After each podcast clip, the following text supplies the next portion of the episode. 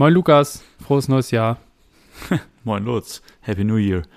Können wir uns eigentlich noch gar nicht wünschen, weil wir noch in, im alten Jahr aufnehmen, aber wenn ihr das hört, dann ist hier schon das neue Jahr 2024 und weil wir noch aktuell uns im alten Jahr befinden, machen wir heute auch, würde ich mal sagen, so einen kleinen Jahresrückblick, oder? Unter anderem. Genau das machen wir. Wir haben außerdem für die zehnte Folge Couch Capitanos Titel Tore Temperamente mitgebracht und gucken so ein bisschen, was zwischen den Feiertagen passiert ist, rein fußballtechnisch. Das wird sich in Grenzen halten. Auf geht's. Ja, los geht's. Zehnte Folge Couch Capitanos. Ab geht der Peter.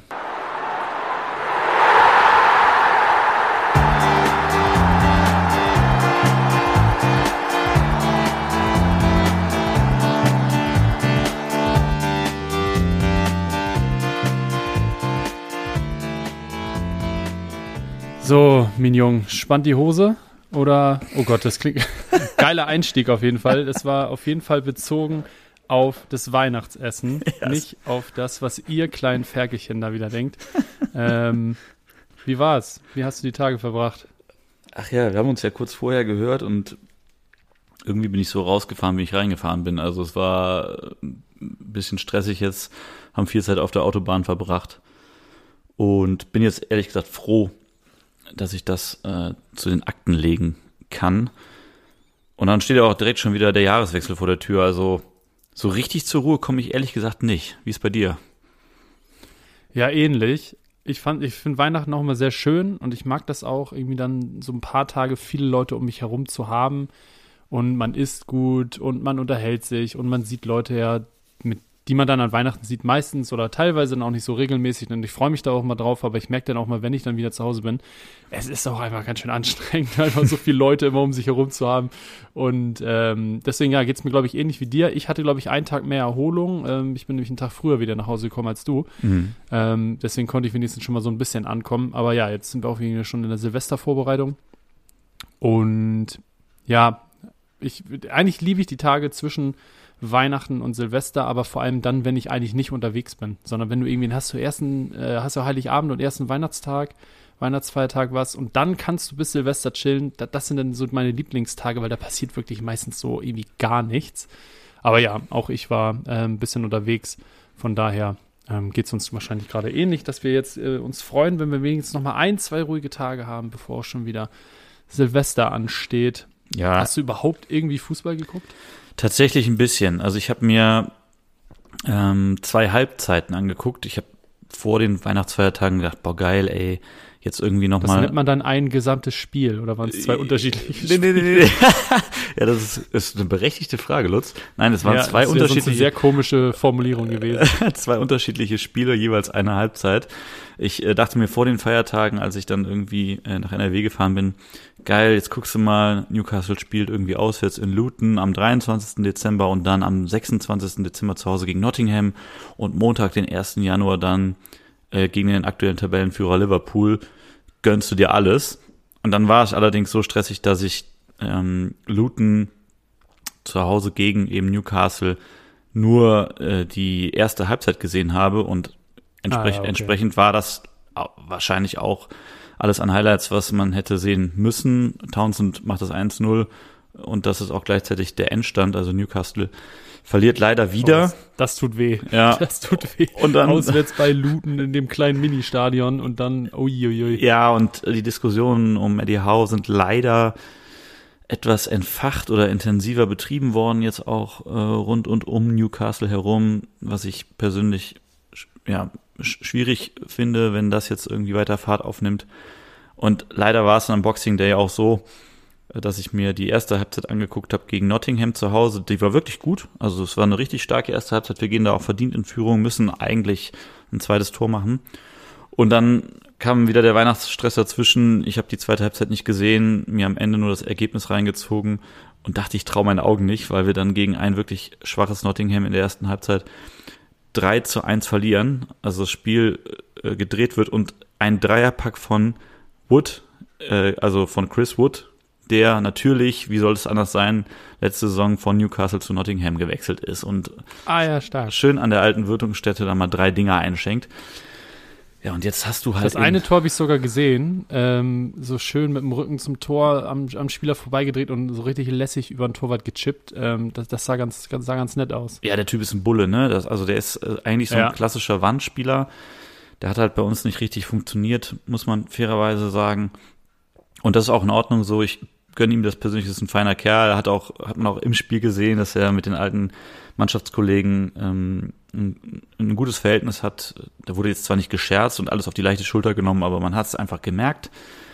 Ja, und jetzt hast du halt schon, also anstelle von Eddie Howe würde ich mir jetzt schon irgendwie ein paar Gedanken machen müssen. Äh, Liverpool vor der Brust. Und du hast jetzt, glaube ich, vier oder fünf Spiele in der Premier League ähm, verloren. Bist auf Platz neun. Und nicht, dass jetzt die Erwartungshaltung irgendwie ist, dass man Meister wird, aber nachdem man jetzt in die Champions League eingezogen ist, sollte es das europäische Geschäft auf jeden Fall wieder werden. Ja. Saison ist noch lang, aber das ist äh, das, was ich gesehen habe. Sonst habe ich tatsächlich nichts an Fußball gesehen. Du? Ja, ich, ich habe wirklich so 0,0 geguckt. Ähm, ich sehne mich dann ja immer, ähm, mein, mein altes Nostalgikerherz schlägt dann ja eigentlich immer hoch, wenn ich dann irgendwo doch äh, über Fums oder Wums Social Media sehe, ähm, wie die sich die, die Hallenmasters zurückwünschen. Und dann sehe ich auch immer wieder ein paar Highlights auf äh, TikTok, Instagram, irgendwelche Seiten, die das hochladen. Und dann habe ich letztens ernsthaft ähm, einen kurzen Clip gesehen von diesen gesagten, besagten Hallenmasters, wo halt einfach wirklich früher Spieler wie Mario Basler und Lothar Matthäus für die Bayern in der Halle auf Kunstrasen gekickt haben. Da, da muss man sich auch im Nachhinein, jeder Sportmediziner fasst sich wahrscheinlich fragend an den Kopf, was, was die geritten hat. Ähm, nach so einer, für die Bayern ja sehr wahrscheinlich in der Hinrunde auch schön Dreifachbelastung und dann kickst du in der, in der, im Winter auch noch in der Halle. Also äh, kannst du dir heute einfach nicht mehr vorstellen, äh, dass das irgendein Verein erlauben würde, ähm, nicht da maximal nur die U19 hinzuschicken, sondern wirklich irgendwelche Profis äh, in diese kleinen Käfige zu schicken. Ähm, das finde ich immer ganz witzig, aber ansonsten habe ich wirklich fast, fast nichts gesehen an Fußball. Hier und da mal die Ergebnisse gecheckt, aber das, das war es dann irgendwie auch schon. Ähm, aber es tut dann ja auch mal ganz gut, ähm, ja, wenn in Deutschland auch der Ball ruht in der Bundesliga und in der zweiten Bundesliga, ähm, dann bin ich auch teilweise, da habe ich dann genau diese ein, zwei Wochen, dass ich gar nicht so heiß bin auf Fußball und das finde ich nochmal ganz gut.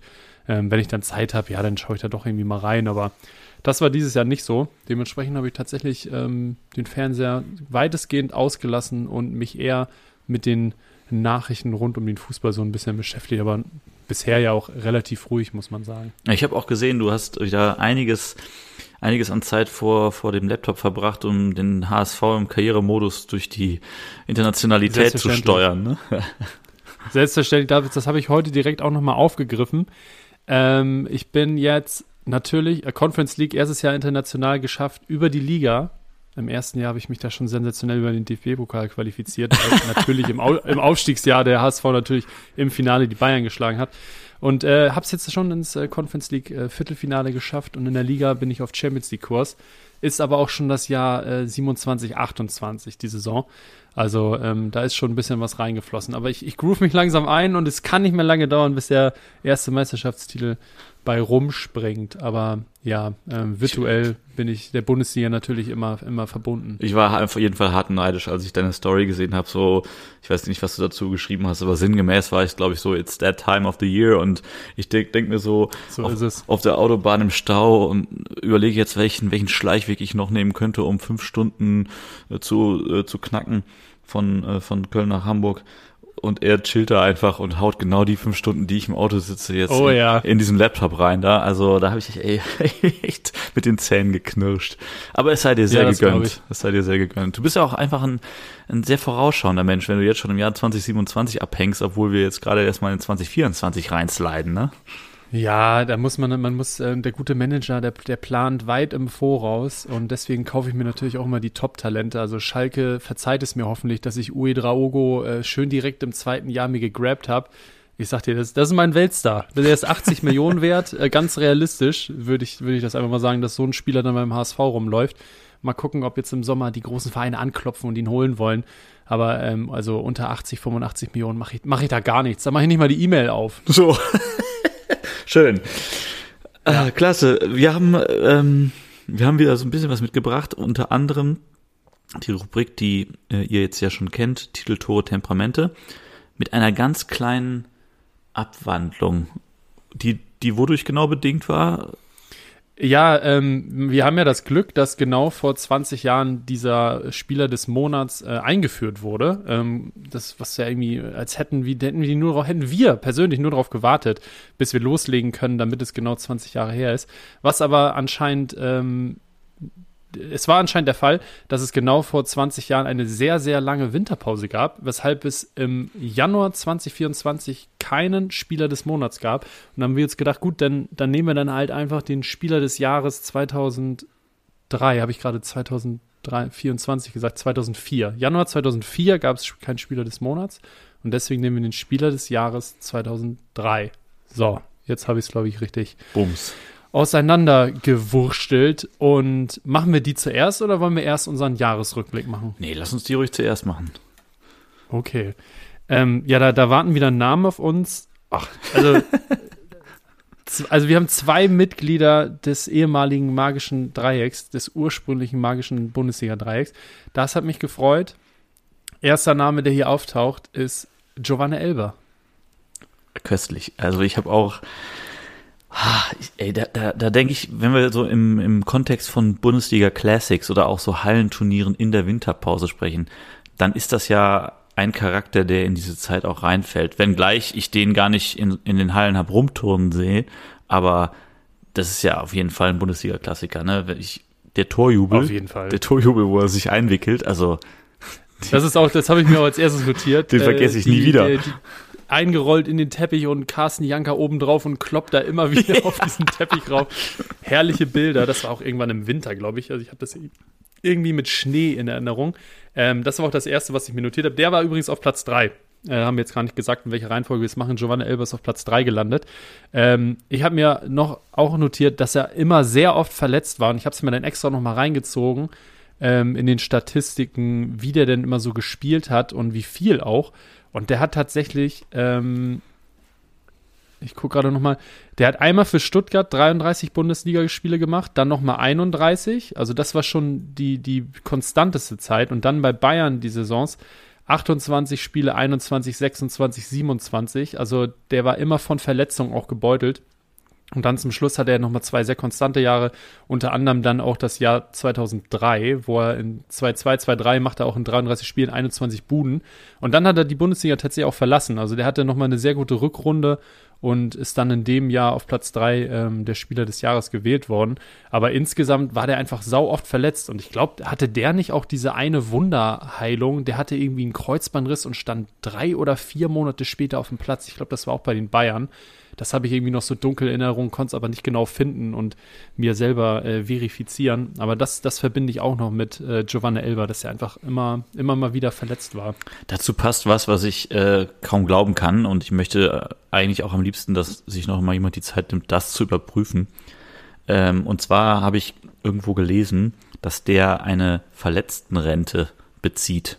Auch immer noch, also dass der sich auch mit anwaltlicher Unterstützung irgendwie es, es äh, reingeholt hat, immer noch Geld vom deutschen Staat dafür zu bekommen, dass er äh, wie ja dauerverletzt ist oder Ernsthaft? seinen Job nicht ausüben könnte, fast schon wie so eine BU. Aber also das muss noch mal jemand in Ruhe in Ruhe ähm, recherchieren. Ich habe da drüber hinweggelesen, dachte mir so, hä, wie wild, das kannst du jetzt eigentlich nicht bringen, aber es passt gerade so gut zu dem Kontext, muss erwähnt werden. Ich finde, ähm, also neben dem eben genannten Torjubel äh, ich finde äh, extrem äh, witzig zu lesen, ähm, was, was er heute treibt, ja, das, das haben wir auch im letzten, im letzten Kontext immer so gemacht. Er hat eine Viehzucht, ja. eine Viehzucht äh, zu Hause gegründet, äh, mit der er jetzt so ein bisschen so ehrlicher Arbeit nachgeht, in Anführungsstrichen, also in Brasilien. Und ähm, ansonsten ist er ja bei den Bayern auch untergekommen. Ne? Der war ja erst Scout und ein paar Jahre lang und ist jetzt Repräsentant des FC Bayern. Da habe ich mich mal gefragt, was genau ist dann deine Aufgabe? Ja, was ist so deine Job Description? Und die besteht, ja. äh, die besteht äh, in dem Fall darin, dass er einfach zu allen Events, zu irgendwelchen Champions League Auswärtsspielen oder aber auch zu ah, ja, okay. so an Banketts und, und Essen mitfährt und einfach da ist. das ist ein bisschen das, ein Gesicht des Vereins. Aber finde ich eigentlich ganz cool, ehrlich gesagt, weil ähm, ich würde mich freuen, wenn ich Giovanni Elber dann sehe, weil das ist immer so, der ist immer so, der wirkt immer so super nett und freundlich, aufgeschlossen. Also ja, ich, ich kann verstehen, warum du es ein bisschen belächelst, weil es schon irgendwie ein witziger Job ist, einfach nur da zu sein. Aber hey, äh, frag mal Gerard Asamoah, das macht er bei Schalke seit Jahren. Ja, das stimmt, das stimmt. Wobei der ja auch zwischendurch noch auf der Bank Platz genommen hat, im Gegensatz zu Elba. Ja, hat er ja immer noch, aber Ja, ich glaube, der hat keine Funktion. Der sitzt zwar auf der Bank, aber ich glaube, so wirklich eine Funktion hat der nicht, außer ja, die, die Jungs vielleicht nochmal zu motivieren und weil er halt eben eine Schalke-Legende ist, aber das, das finde ich auch mal lustig. Ähm, äh, mir ist auch noch, ähm, ein Punkt habe ich mir auch noch aufgeschrieben. Äh, wir haben das magische Dreieck, haben wir schon angesprochen. Mhm. Das war natürlich irgendwie, wie alt waren wir da? Ja, fünf, sechs Jahre alt, irgendwie Mitte der 90er, als sie da mit äh, Bobic, Balakow und, und Elba gezaubert haben. Ähm, war auch dann der Grund, warum ich meine Eltern richtig lange genervt habe, weil ich unbedingt auch weiße Fußballschuhe hatte Ach was. haben, haben wollte. Ich wollte unbedingt weiße Fußballschuhe haben, äh, weil Giovanna Elber die auch hatte. Das waren, glaube ich, von Adidas. Der Predator, oder? Ich, der Predator in Ja. weiß, glaube ich. Ja, ja. Und der, ich weiß gar nicht, ob er den extra für Elber, keine Ahnung, auf jeden Fall hatte der den immer an. Und letztendlich habe ich die aber nicht bekommen, weil sie keine weißen hatten. Und dann sind es rote Schuhe geworden. Und ich glaube, einer aus dem magischen Dreieck hatte ja auch immer rote Schuhe an. War das Balakow? Ich weiß es nicht. Balakow, Auf jeden Fall glaube ich. hatte ich dann ja, hatte ich dann rote Schuhe. Und es war natürlich auch okay, weil damals, äh, Mitte der 90er, da gab es eigentlich nur eine Farbe für Fußballschuhe und das war schwarz. Alles, was davon abwich, ähm, war eigentlich schon ein Highlight. Ähm, ja, das hat mich auch, hat mich auch noch dran erinnert, dass Elber schon immer diese weißen, die, die sind auch, die sehen auch heute noch geil aus, die weißen Predator. Richtig geiler Schuh. Definitiv. Äh, Elba hatte, das hat mich ein bisschen überrascht, auf die Frage hin, wer der unbequemste Gegenspieler äh, seiner, seiner Karriere war, mit Jürgen Kohler geantwortet. Aber warum überrascht dich das? Das, das ist doch eindeutig. Jürgen Kohler, ich glaube, der war, das war, der, du hattest überall blaue Flecke, glaube ich, danach, wenn du gegen den gespielt hast. Ja, also okay, mich überrascht es insofern, als dass ich gesagt hätte, äh, Giovanni Elba ist jemand, der gibt eine Antwort und sagt so, ich hatte nie unbequeme Gegenspieler, weil ich war immer schneller so, oder hab die alle ausgetrickst, so nach dem Motto, ja. Ja. Auch, ja. auch Ottmar Hitzfeld hat ja auch über ihn gesagt, das war wahrscheinlich der beste Fußballer, den er jemals trainiert hat. Und das finde ich schon krass, muss ich sagen. Das finde ich auch krass, ja, weil ähm, Elbe hat immer viele Tore gemacht und der war auch schon richtig stark. Aber ja, gut, war auch eine andere Zeit. Ne? Hitzfeld, der hat irgendwie bis Anfang der 2000er trainiert.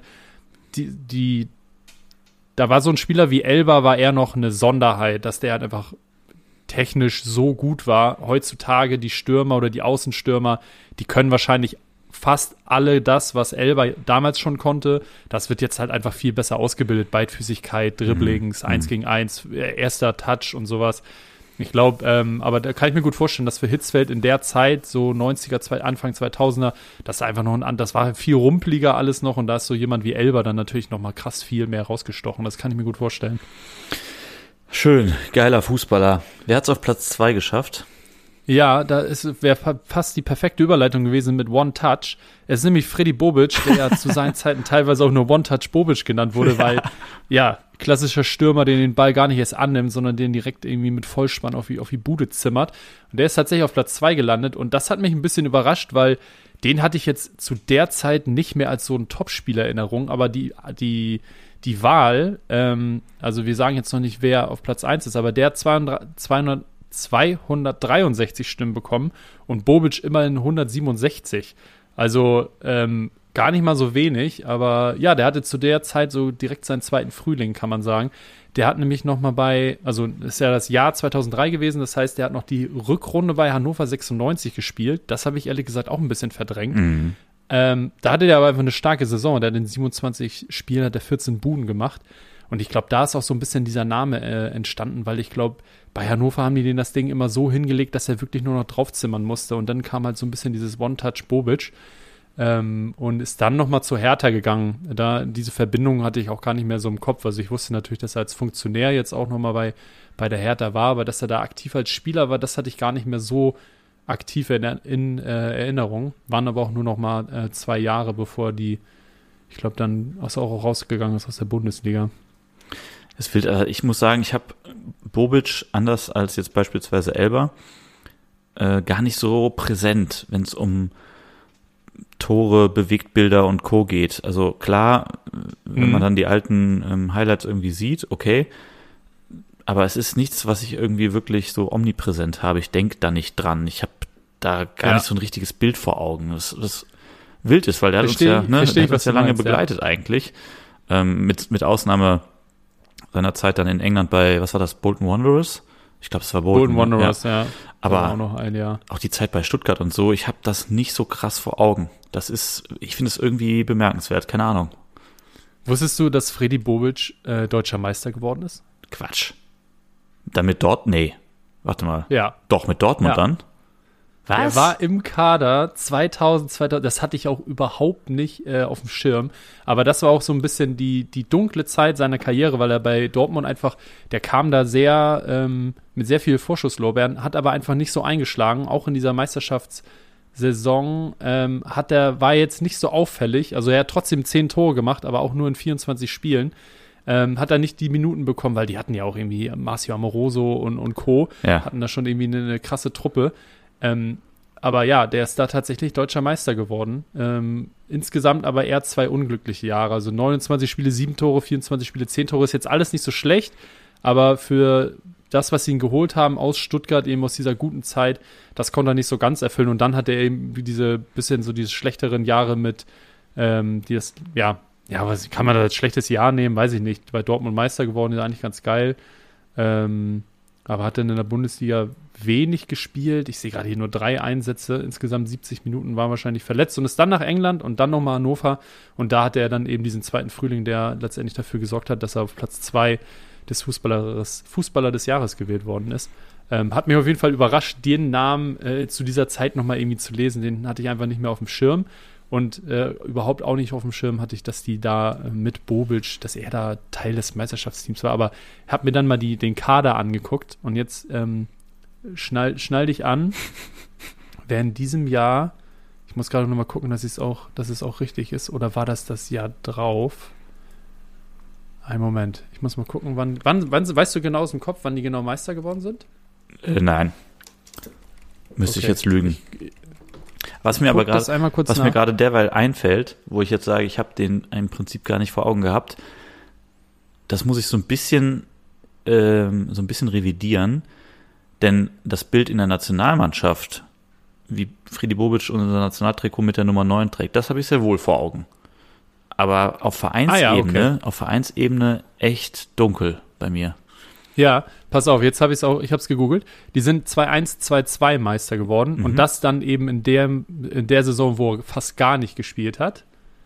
Ähm, 2-1, 2-2 kam, kommt er in der Bundesliga nur auf 70 Minuten. Bisschen DFB-Pokal, bisschen Champions League, UEFA Cup, aber insgesamt fast gar nicht mehr gespielt, ist aber trotzdem Meister geworden. Und in dem Jahr hatten sie auch erst Amoroso.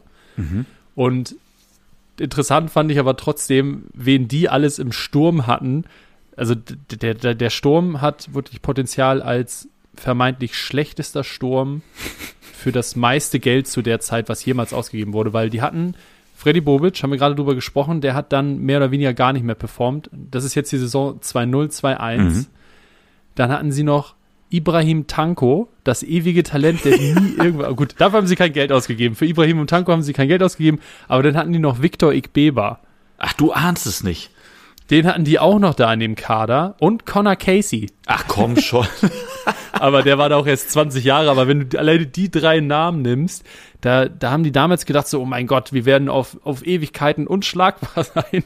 Und dann auch noch mit Freddy Bobic. Und dann ist aber, ja, ist ein bisschen anders gekommen. Jetzt kann ich auch verstehen, warum sie sich so hoch verschuldet haben, um einen Spieler wie Amorose zu holen. Das hat sich auf jeden Fall gelohnt, weil mit dem Sturm gewinnst du ja keinen Blumentopf. Gut, Heiko Herrlich hatten sie auch noch. Ja gut, Aber der Heiko, der hat das Ding da rausgerissen, der Heiko. Ja, ja.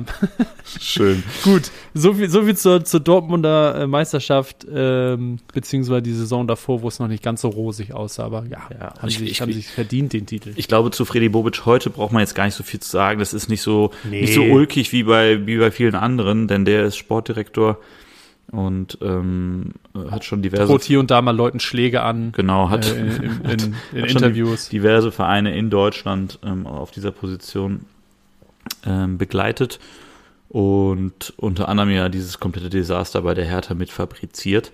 Aber ja, ähm, gucken wir doch lieber auf die Nummer eins, bevor wir uns jetzt in dieses Rabbit Hole begeben. Ja, Wer, wer war Ähm, Spieler des Jahres 2003?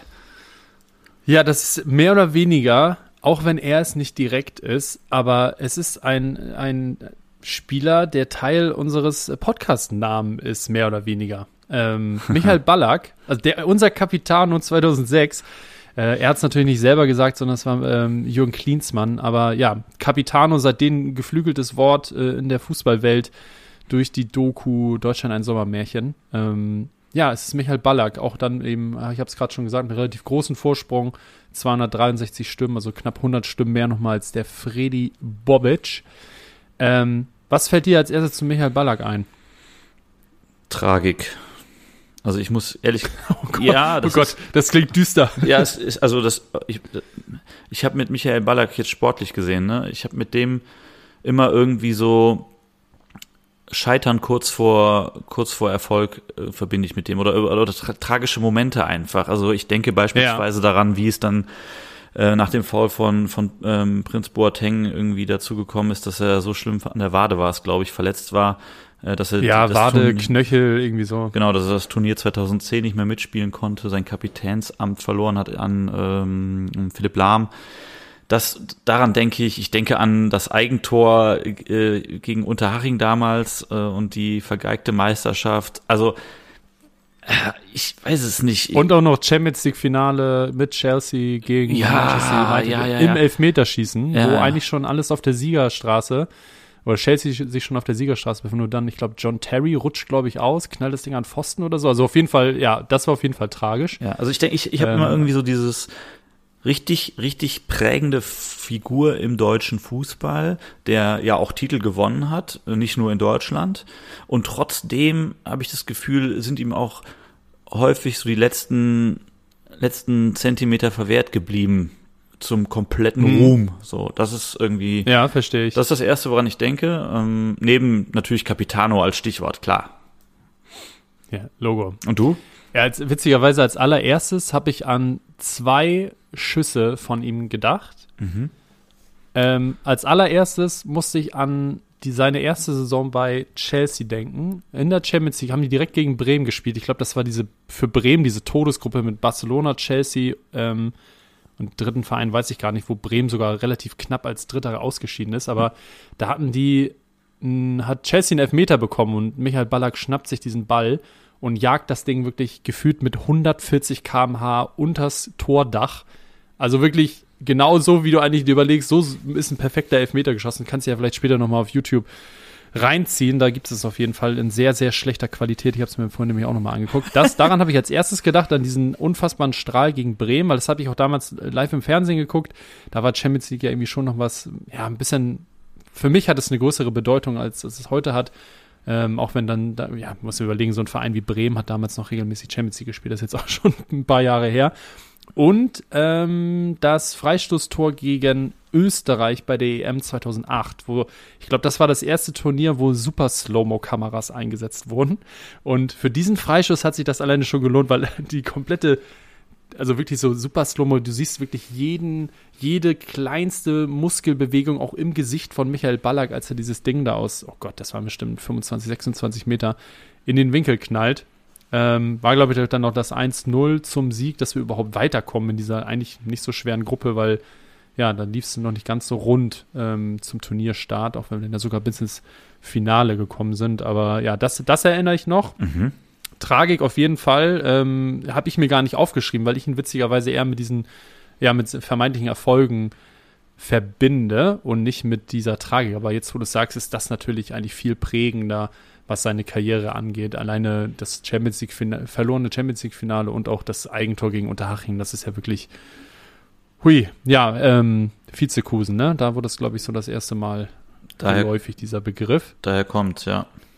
Ja, und äh, unerwartete Meisterschaften, auch äh, Michael Ballack hat, äh, ähnlich wie Freddy Bobic, eine im Petto. Kommst du drauf, auf welche ich äh, anspiele? Ähm, meinst du jetzt auf die Bundesliga bezogen oder ganz? Ja, korrekt. In der Bundesliga ist er neben der, den drei Meisterschaften mit dem FC Bayern ist er vorher schon Meister geworden, in den 90er Jahren. Ja, wie? Ist doch klar. Äh, Kaiserslautern. Ja, Sichi, Digi. genau. Äh, 98 schon. Ähm, aber ich glaube, jeder, der ähm, Rehagel kennt, weiß, dass der Michael Ballack da nicht ganz so viel zum Einsatz gekommen ist, weil er halt nicht über 28 Jahre alt war. Und das war halt damals auch so. Also bis 26 warst du eigentlich noch ein Jugendspieler.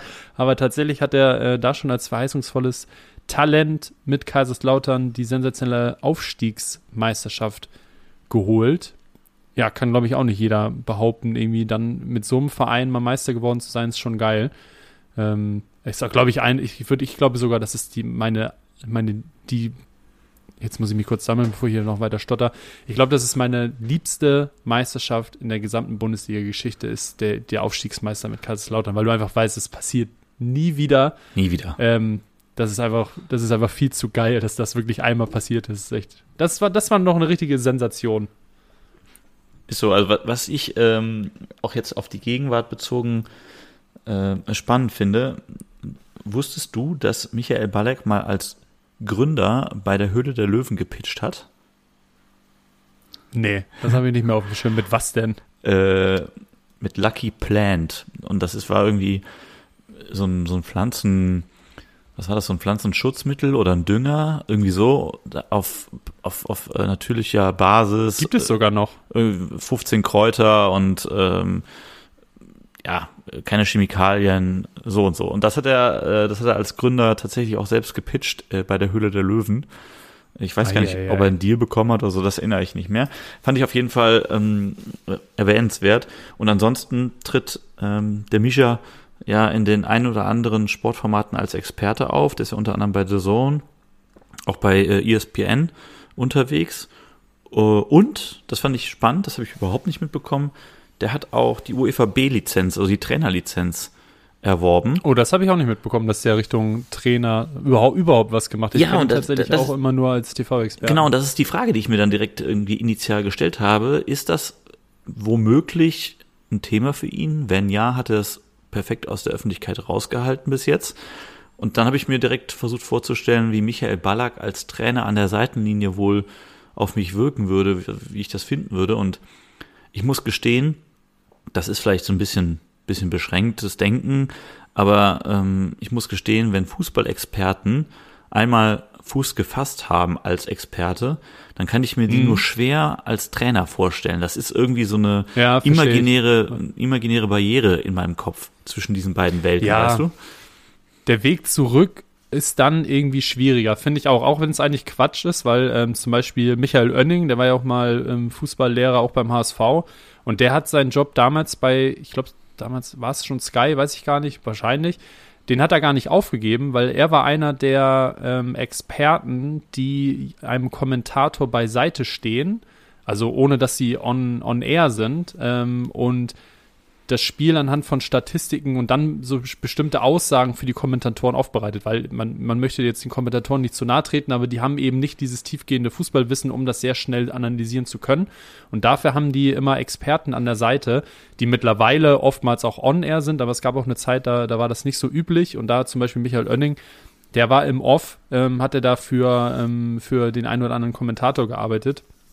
Und das ist dann ja irgendwie auch okay, den Job weiter zu behalten, aber irgendwie ganz bewusst vor die Kamera zu treten oder ans Mikro und dann auf einmal wieder ähm, in einer Trainerfunktion zu sein, finde ich auch schwieriger als vielleicht in einer anderen Funktion, so wie Matthias Sammer. Der ist ja jetzt irgendwie auch immer noch vor der Kamera, aber ist ja jetzt irgendwie Berater bei Dortmund oder so. Das finde ich alles schön und, schön und gut. Aber so als Trainer, ähm, ja, weil die Sprüche, die hast du natürlich schnell, ne? So, ja, was willst du, TV-Experte, mir jetzt hier erzählen? Du hast seit fünf Jahren keine Mannschaft mehr trainiert oder so. Ähm, da hat man, glaube ich, auch, könnte ich mir vorstellen, bei den Spielern einen schwereren Stand, als wenn man wirklich einfach immer im Geschäft war und ähm, ja, sich nicht so eine Auszeit genommen hat, weil, wissen wir alle, auch im Fußball, der verändert sich und da sind drei, vier Jahre oder selbst zwei, drei Jahre, wenn du das nicht im, im Daily Doing hast, können ganz schön lange Zeit sein, glaube ich. Ja.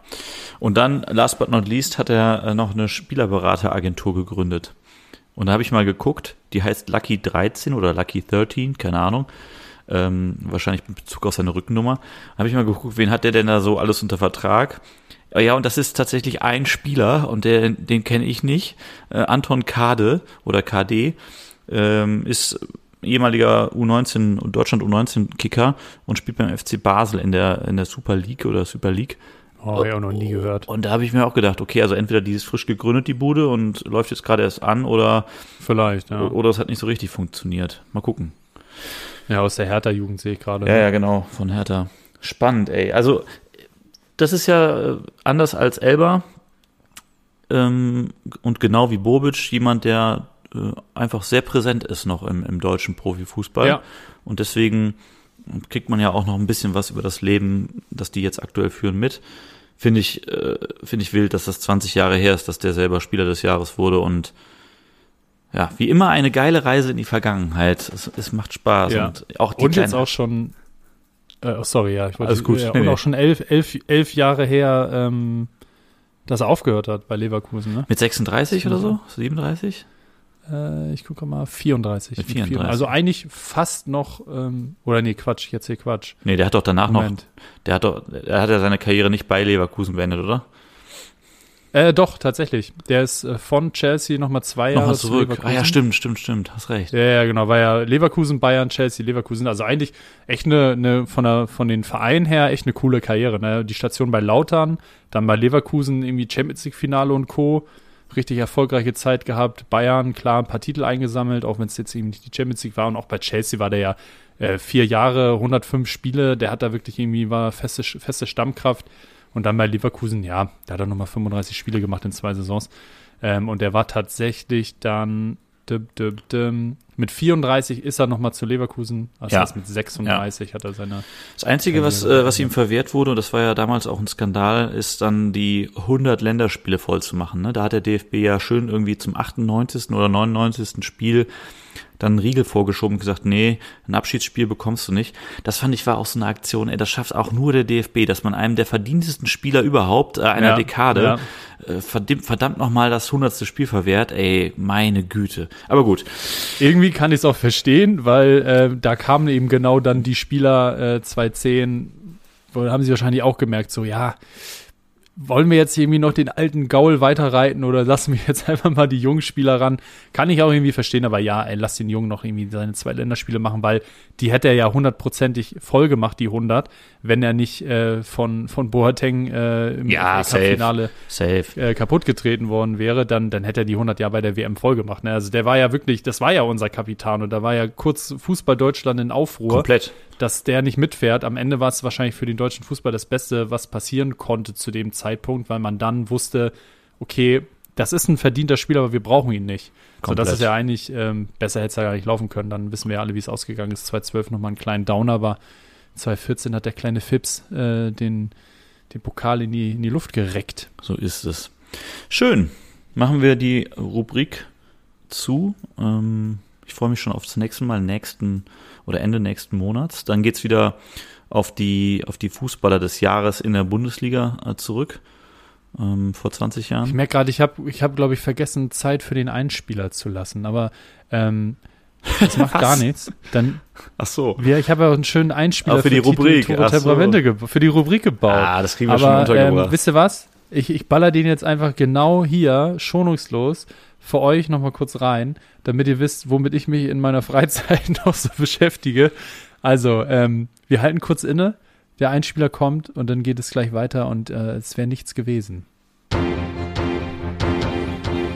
Titel, Tore, Temperamente. So, das reicht auch schon. Dann weiß ich, wo ich den ein, einbauen muss, weil ich kann, ich, ich baue den ja jetzt nicht in, in müßiger Kleinstarbeit ähm, zusammen und dann, dann wird er nicht gesendet. Das geht natürlich nicht. Aber Das ja, das damit ist die, die, Ru- die Rubrik auf jeden Fall zu. Und dann kümmern wir uns um mal ein bisschen um, um den Jahresrückblick, den wir so ein bisschen, ja, um das Jahr nochmal ähm, abzuschließen, auch wenn es natürlich jetzt schon der 2. Januar ist für euch, aber das ist uns in diesem Fall auch einfach egal, weil für uns ist das Jahr noch in diesem Moment noch nicht vorbei und deswegen, ähm, ja, haben wir uns so drei, vier Kategorien, ähm, ja, nee, was heißt ausgedacht? Eher Fragen, ne? offensi- offensichtliche, offensichtliche Kategorien, ähm, ja, um das Fußballjahr nochmal so ein bisschen einzuordnen. Wo fangen wir an? Ähm, wir haben vor Spieler des Jahres, unser Highlight des Jahres, den Flop des Jahres und die Überraschung des Jahres. Womit wollen wir anfangen? Chronologisch einfach von oben runter. ja, warum denn nicht? Gut, machen wir. Wer ist denn dein Spieler des Jahres? Offiziell Spieler des Jahres dieses Jahr Ilkay Gündoğan. Kann man auch irgendwie sagen, ähm, verdient, oder? Champions League gewonnen, super Rolle gespielt bei, bei Manchester City. Verdient, würde ich sagen. Ja, also ich bin bei der Beantwortung dieser Leitfragen, die wir uns jetzt hier überlegt haben, äh, gar nicht so faktenbasiert vorgegangen, sondern eher Bauchgefühl basiert. So voll okay. Und mein Geht mir Spiel- ähnlich. Ich Ja. bin auch gar nicht faktenbasiert rangegangen. Also mein passt. Spieler des Jahres äh, 2023 ist Nils Petersen. Und zwar, weil dieser Abschied, ähm, den er da hingelegt hat, Ende letzter Saison in Freiburg, wo er noch trifft, der hat, für, der hat bei mir einfach Gänsehaut produziert. Und ich denke da einfach sehr, sehr gerne dran zurück. Ich habe ganz kurz überlegt, ob ich Jonas Hector nehmen soll, weil der einen ähnlichen Abschied hingelegt hat. Aber dann habe ich dir gedacht, Mhm. komm, ey, too obvious jetzt hier auch noch als FC-Fan. Äh, Und Nils Petersen war eigentlich so das Erste, was mir äh, in den Kopf geschossen kam. Von daher ist das mein Spieler des Jahres. Ja, es ist ja, das ist eine richtige, das ist eine romantische Antwort. Das ist, äh, ist ja auch voll okay. Und äh, muss ich auch sagen, dass ich mir auch mehr Spieler wie Nils Pedersen wünsche. Und das meine ich nicht fußballerisch, weil davon haben wir genug. Ich meine das vor allem äh, diese, diese Bindung zum Verein und auch etwas mit Überzeugung zu machen und für den Verein auch ähm, ja, eine Rolle einzunehmen, die für den, für die meisten Profis nicht die befriedigendste ist. Und das ist irgendwie ein Edeljoker zu sein. Also da haben, glaube ich, die wenigsten Profis im Alter von 30 bis 32 so richtig Bock, weil da willst du eigentlich noch möglichst viele Spiele machen. Da willst du immer auf dem Platz stehen, weil du eben weißt um diese Endlichkeit ähm, der, der Fußballerkarriere. Und deswegen dann aber zu sagen, hey, hier habe ich aber meinen mein Platz gefunden und hier bin ich wichtig, hier habe ich in der Mannschaft eine super wichtige Rolle und dann eben dann einfach zu sagen, in der einen Saison habe ich gerade irgendwie noch der Topscorer und in der nächsten Saison komme ich immer so ab der 60. um nochmal richtig Gas zu geben, sich damit abzufinden und dann jetzt irgendwie auch noch richtig geil in der Kurve zu stehen mit den Fans, weil man, weil er immer noch zu dem Verein äh, so eine Bindung hat, äh, finde ich richtig gut. Daher finde ich den Pick auf jeden Fall, ähm, finde ich gut. Wen Hätte ich nicht mit gerechnet, aber ich finde ihn gut. wen hast du denn am Start? Ich habe äh, Florian Wirz. Ui, Und zwar finde ich einfach das richtig krass, dass der, ähm, ich habe gerade nochmal geguckt, auch wann der wieder zurückgekommen ist von seinem Kreuzbandriss. Der hat sich letztes Jahr im März, also 2022 im März das Kreuzband gerissen Mhm. und ist dann im Januar 2023 zurückgekommen und aber mit einem Knall und gefühlt, als hätte er nicht eine Minute verpasst und der liefert jetzt das ganze Jahr 2023 liefert der auf so einem dermaßen hohen Niveau ab und der Junge ist 20 und das finde ich schon erstaunlich, weil es gibt wenig Spieler, die generell in dem Alter schon so ein Pensum abspulen und auf so einem hohen Niveau kicken. Das aber nach einem direkt, direkt nach einem Kreuzbandriss zu machen, ähm, da kann ich nur den Hut vorziehen und wir haben alle die Bilder im Kopf, wie der wirklich da, ich, war das gegen Gladbach, ich weiß es gar nicht, wo er fünf Verteidiger im 16er ausdaddelt und den dann rein reinmacht ins lange Eck. Ähm, unfassbar geiler Kicker, richtig schöne Tore dieses Jahr schon gemacht. Und das ist mein Pick für den, für den Spieler des Jahres. Ähm, ja, also irgendwie auch perfektes Duo, ähm, Trainer-Spieler-Kombination, irgendwie genau der Fußball, wo er seine Stärken hat, jetzt auch mit Xabi Alonso. Und ja, macht einfach Spaß, das zu sehen, auch wenn es dich jetzt vielleicht nicht so freut, weil Leverkusen jetzt nicht so mit dein Favorite-Verein ist. Aber ja, das ist mein, mein Pick, ist der, der Flo, der Flo Wirtz. ach du, der ist ja von den äh, Geißböcken ausgebildet worden. Also ich, ähm, ich finde, wir haben großen Anteil daran, wer er geworden ist. Ja, äh, absolut, auf jeden Fall. Also, weil der war ja bis, bis er 17 war, war der ja, glaube ich, bei euch oder 16 oder so. Ähm, der hat viele Jahre bei euch verbracht. Umso ärgerlicher natürlich, da haben wir, glaube ich, ich weiß gar nicht, ob wir da schon mal kurz drüber gesprochen haben hier in, im Podcast, aber ähm, ja, war nicht so die ganz saubere Lösung ähm, unter den Vereinen, weil ihr, glaube ich, eigentlich gesagt hat, Gladbach, ähm, Leverkusen, Köln, ihr, ihr klaut euch keine Jugendspieler gegenseitig oder so, ne? Ja, es gab so ein Gentleman's Agreement, ähm, das wurde gebrochen. Aber gut, lass uns da nicht drüber, drüber reden. Äh, er Ja, ist, glaube ich, mit ja. 17 ist er, glaube ich, rübergegangen oder hat den Vorvertrag äh, unterschrieben. Ja, okay. Gut, nächste Kategorie ist äh, das Highlight des Jahres. Ähm, Fange ich doch direkt mal an und Mhm. muss sagen, dass ich das Fußballjahr 2023 sehr highlightarm fand. Mhm. Deswegen habe ich mir eigentlich als ersten Punkt aufgeschrieben, dass für mich mein persönliches Highlight völlig ab vom Fußball war, die, die Basketball-Weltmeisterschaft. Was? Äh, das, das war also mit dem Augenzwinkern, weil wir, wir sind ja hier kein Basketball-Podcast, aber wenn ich überlegt habe, was mich sportlich so richtig bewegt hat, dann war es eher die Basketball-WM. Ähm, hab dann aber noch ein bisschen weiter gedacht Ähm, weil ja, also come on, Champions League, ja, ist mir egal, ob Man City die gewinnt, weil das war einfach eine Frage der Zeit, wann das passiert und ich habe da wirklich überhaupt keine Emotionen. Ich habe mich für Gündogan gefreut, weil der da seit Jahren einfach abreißt. Schön. Kevin de Bruyne, tolle Spiel. Ja, ihr, ihr habt da 25 tolle Spieler, denen ihr im Jahr 800 Millionen zahlt.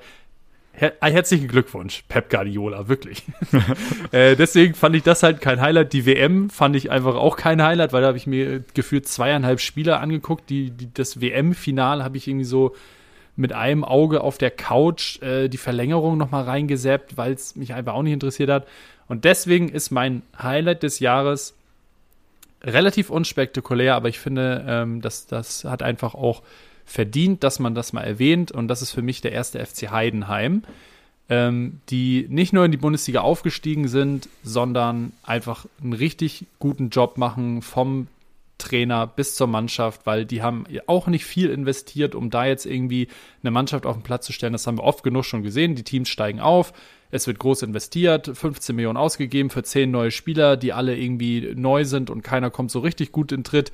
Und dann geht es direkt wieder runter. Nö, Heidenheim hat sich ganz minimal überhaupt verstärkt und spielt ihren Stiefel einfach weiter runter und schließt die Hinrunde, ja, nach 16 Spielen, ein Spiel ist offiziell noch, aber auf Platz 9, also in der oberen Tabellenhälfte ab. Und das ist für mich mein persönliches Highlight, weil ich das einfach immer richtig cool finde, ähm, wenn man einmal ein Konzept hat, daran festhält und das aus Überzeugung tut und wenn es dann auch noch Erfolg hat mit so wenig Mitteln und man sehr viele Vereine mit deutlich mehr Mitteln hinter sich lässt, auch wenn es bisher nur die Hinrunde ist, finde ich das richtig cool.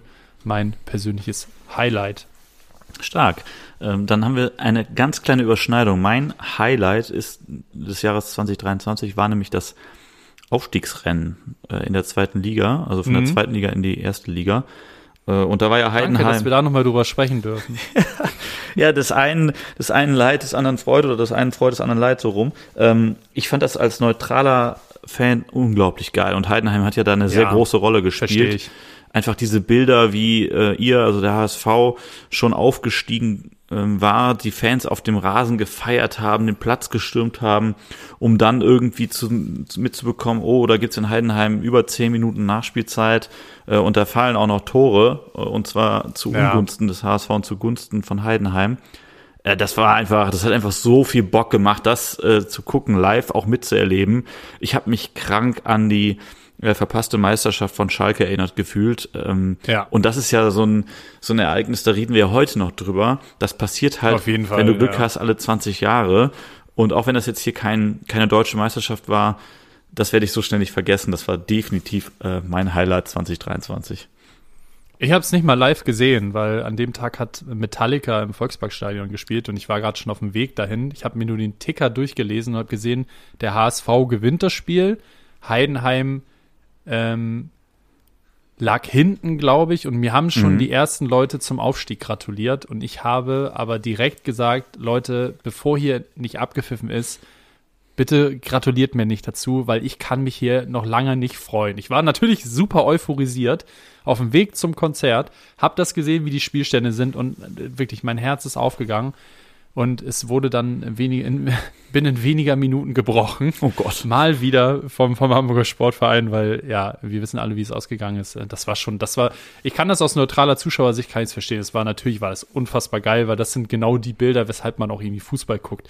Die Fans stürmen den Platz nach fünf Jahren, es hat endlich geklappt, wir sind wieder äh, in der ersten Liga und dann eben nochmal im Umkehrschluss umso dramatischer für Heidenheim, die eigentlich schon alles verloren hatten und sich das aber wieder an sich reißen und dann aufsteigen. Ähm, ja, dann haben wir wirklich eine ganz gute Überschneidung, weil ja, die Euphor Euphorie haben sie ganz gut in die Bundesliga übertragen. Und also letztens, ähm, was jetzt das letzte Spiel vor der, für der Winterpause Heidenheim gegen Freiburg, oder? Ja. Ja, alleine dann irgendwie vorm Spiel ähm, Streich und, und äh, Schmidt irgendwie Arm in Arm sich nett unterhalten zu sehen, so die alten Hasen oder die dienstältesten Trainer, da geht mir irgendwie, ich freue mich über sowas einfach, ähm, weil ich die beide irgendwie als, als Menschen mag, dass die wirklich, die brennen immer noch komplett. Also die sind beide irgendwie seit was weiß ich wie vielen Jahren Trainer ähm, oder im Verein tätig und die brennen immer noch so sehr für, für ihren Club. Ähm, ja, da, da freue ich mich einfach drüber und wünsche mir, dass der HSV irgendwie auch mal sowas hinbekommt, dass man so lang ähm, einen Trainer hat, der einen irgendwie begleitet und das immer irgendwie, ähm, auch wenn es mal sportlich nicht, nicht super ist, aber trotzdem immer so viel Hoffnung da ist in, in das Können eines Trainers und auch generell in den, in den Menschen, der auch dahinter steckt, ähm, dass man so lange an jemanden festhält und da was, was aufbaut, das, das finde ich unfassbar befriedigend, das zu sehen, ähm, was jetzt auch gerade Freiburg dann in den letzten Jahren hinbekommen hat. Deswegen, ja, ist doch eine coole, coole Überschneidung, die wir beim, bei, bei unserem Highlight des Jahres haben. Kommen wir zum Flop. da fange ich gerne an. Ähm, der Flop des Jahres 2023 war für mich Cristiano Ronaldo und seinen Wechsel nach Saudi-Arabien. Und zwar nicht, weil mich das irgendwie ähm, überrascht, dass ja, überrascht, dass Spieler äh, jetzt nochmal irgendwie ganz großes Geld in den Emiraten oder in Saudi-Arabien oder weiß der Geier wo verdienen wollen, sondern eigentlich äh, deshalb Flop, weil ich fest davon überzeugt war, dass er zu Sporting zurückgeht, da seine Karriere ausklingen lässt und Feierabend macht und weil ich Cristiano Ronaldo immer bewundert habe dafür, dass er bis ins höhere Fußballalter unglaublich diszipliniert war und den mhm. Fußball mhm. und den Erfolg über alles gestellt hat. Ich fand, er war einfach trotz seiner charakterlichen Ecken und Kanten, über die man sicherlich diskutieren kann, ein absolutes ja, Vorbild in, im Sinne des Musterprofis, so, ne? Alles für den mhm. Sport tun, alles für den Erfolg tun. Und da habe ich gedacht, boah, nee. Also das, das hab, das, das finde ich immer noch unglaublich uncool und wie gesagt, ja, Neymar, Messi, wo sie alle hingewechselt sind, äh, das ist nicht die Überraschung an sich, aber ich hätte von ihm einfach erwartet, dass er einen Haken dran macht nach der Zeit in Manchester und dann irgendwie nach Portugal zurückgeht.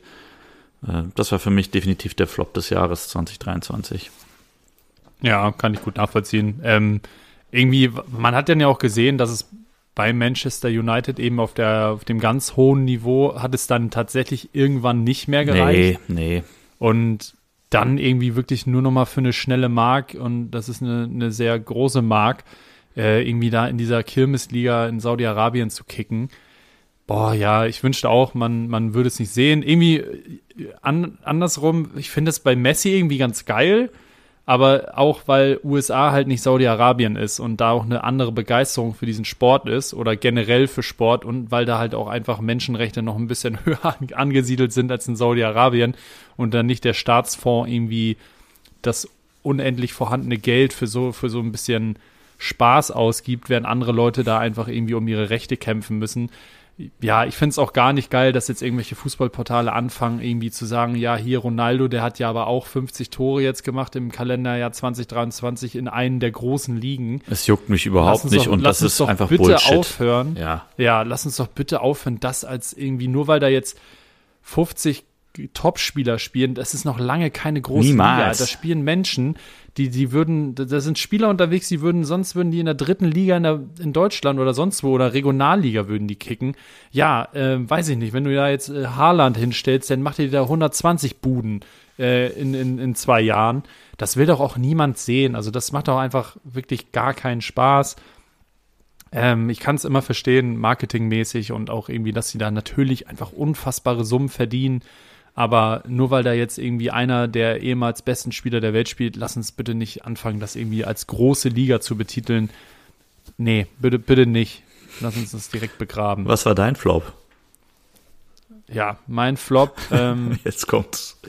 ist der DFB im, im Ganzen.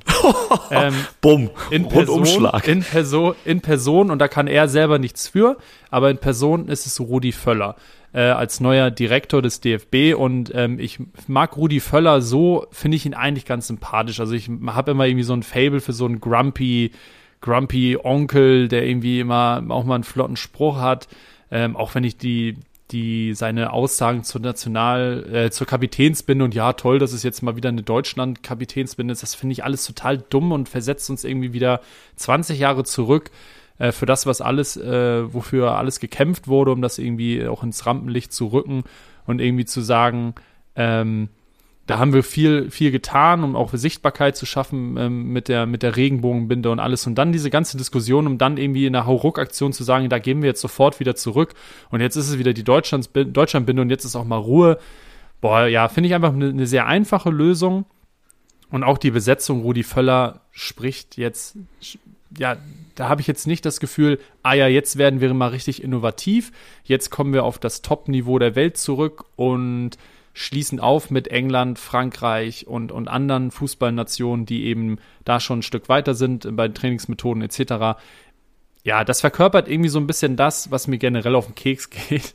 Und das ist so diese Aki Watzke-Fraktion, die sich dann da in ihrer komischen Taskforce hinsetzt, irgendwie alle Ü60 und sagen so, hey Mensch, Rudi, komm, mach du doch noch mal hier ein paar Jahre. Äh, deswegen, also diese Entscheidung kann ich nicht nachvollziehen. Ich glaube, da haben wir Leute, die sind vielleicht nicht so bekannt, aber Leute, die da deutlich ähm, stärker nach vorne gerichtet und irgendwie auch innovativere Lösungen gehabt hätten. Ähm, bin gespannt, was jetzt bei der EM passiert und ob man sich dann danach, ähm, das ist ja irgendwie, glaube ich, auch so ein bisschen die, die Marschroute, ob man sich da dann nochmal neu ausrichtet, weil ja, gerade gibt es mir nicht so viel Hoffnung, dass ähm, die, das Fußball Deutschland und die deutsche Nationalmannschaft irgendwie über Jahre dann irgendwie von der Struktur her, dass sie jetzt oben unter den Top 4, Top 5 in Europa immer dabei sein werden, weil ja, ich glaube, dafür haben wir irgendwie ein bisschen Rückstand und ich weiß nicht, ob Rudi Völler jetzt der richtige Mensch ist, um da jetzt zu sagen, jetzt kommt die Zukunft.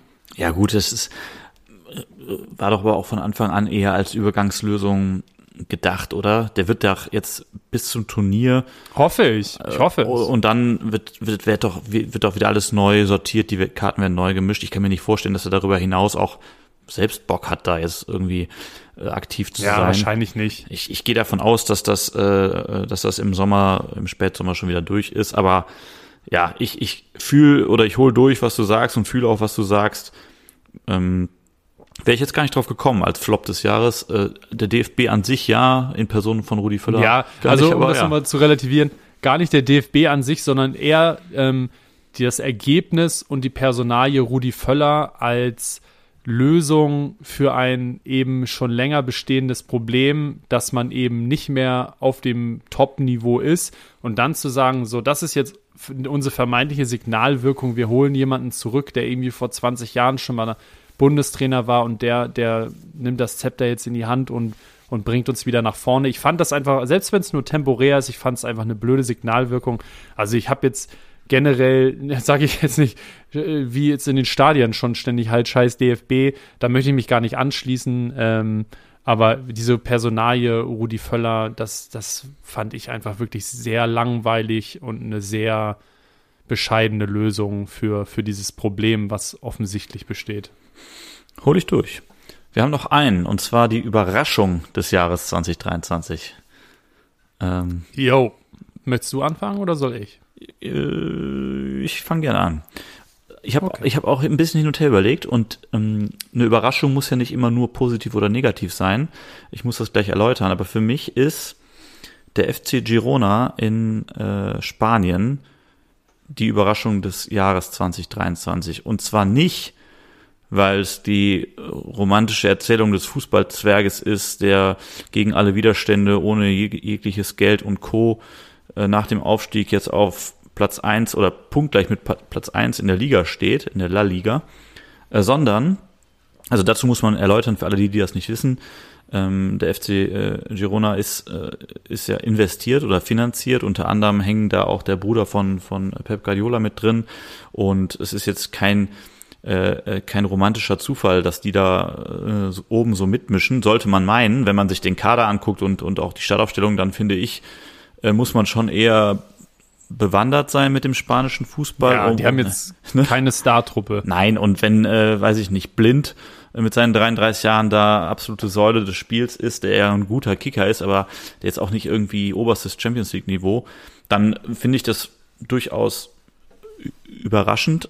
Äh, was ich aber eigentlich, und deswegen habe ich es als Überraschung äh, da, da, rein, äh, da rein definiert, was ich eigentlich an der ganzen Geschichte überraschend finde, ist, dass äh, Vereine in der La Liga, die großen Vereine, Real Madrid, Barcelona, auch Atletico, äh, es jahrelang ähm, pra Misswirtschaft praktiziert haben und mit mi minus Dutzenden Millionen und irgendwelchen Auflagen und Sperren und weiß der Geier was, äh, trotzdem da oben rumgemischt haben, ist jetzt gezeigt bekommen von einem professionell aufgestellten Konstrukt, wie man auch erfolgreich sein kann. Und das Ganze, was äh, in Girona da passiert, das ähm, Stadion fasst ja, glaube ich, nur 13.000, 14.000 äh, Mannequin, ist ja schon sehr RB Salzburg, RB Leipzig mäßig äh, anzusehen, so rein von den Strukturen, die die da schaffen.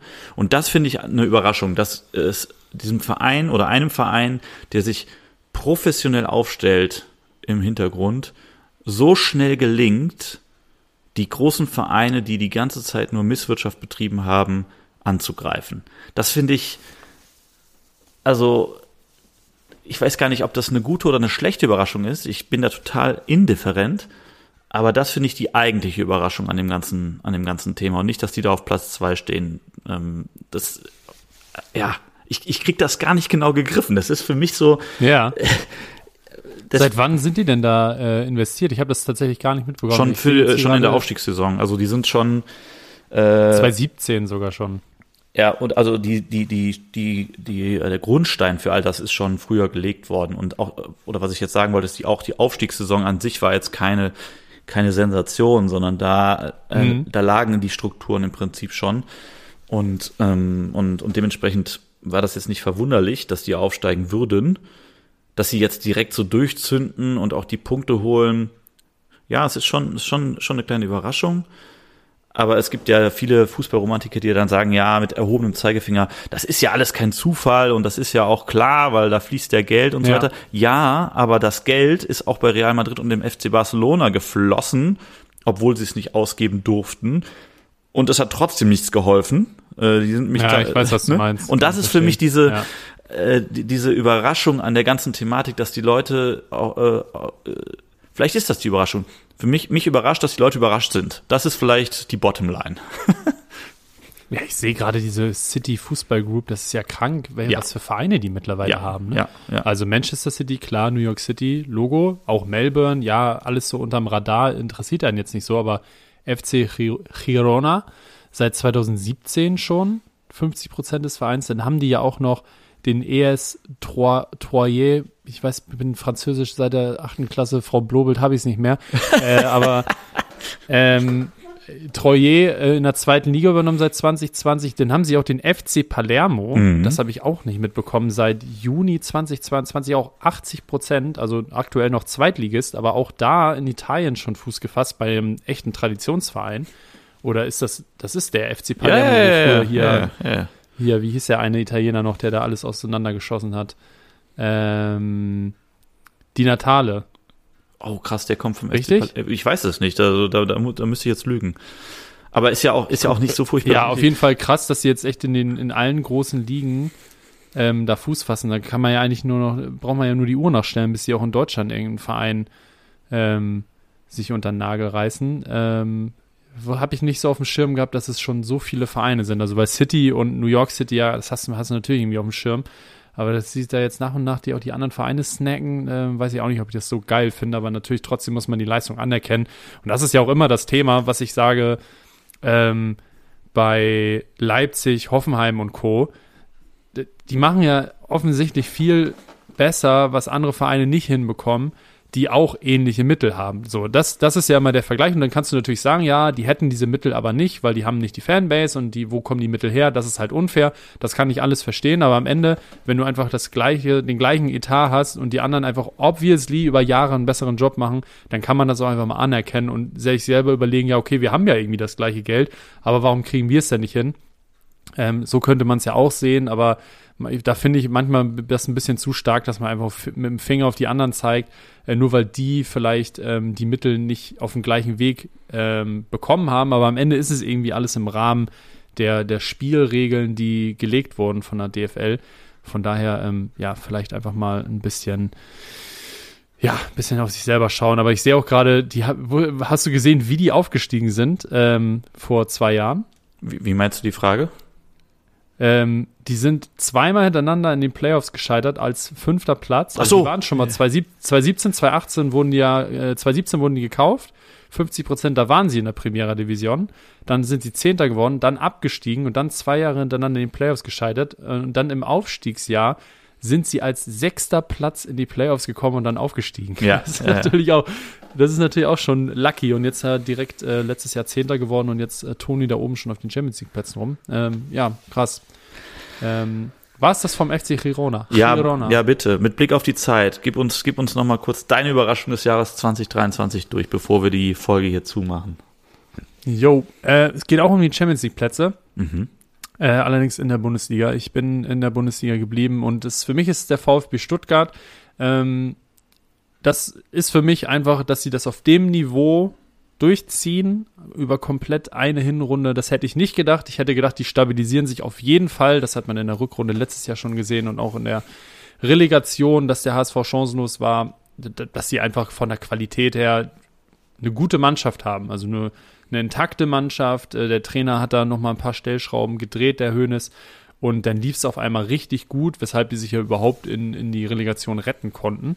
Ähm, aber ja, dass sie das auf dem Niveau halten können, damit habe ich nicht gerechnet. Und auch dass Girassi, der, den kennst du ja schon Ewigkeiten aus Köln Mhm. auch, und dass das ein guter Kicker war, das hat man irgendwie früh gesehen und auch irgendwie perfekte Stürmerstatur, eigentlich groß, aber trotzdem sehr wendig, der kann Kopfball, der kann dribbeln, der hat einen starken Abschluss, ähm, dass, dass sie die Liga so auseinanderschießen und ja, sich echt oben da etabliert haben, das finde ich, ähm, war auf jeden Fall eine Überraschung für mich, auch wenn es vielleicht für den einen oder anderen richtigen Fußballexperten nicht die ganz große Überraschung war, weil die sich wahrscheinlich sehr, sehr viel intensiver schon mit der Spielweise des VfB Stuttgart auseinandergesetzt haben, seit der, ja, seit der, seit dem Trainerwechsel eigentlich, seit Hönes da ist und dann schon gesehen haben, das könnte eigentlich was Gutes werden, weil das, das Spielerpotenzial haben sie.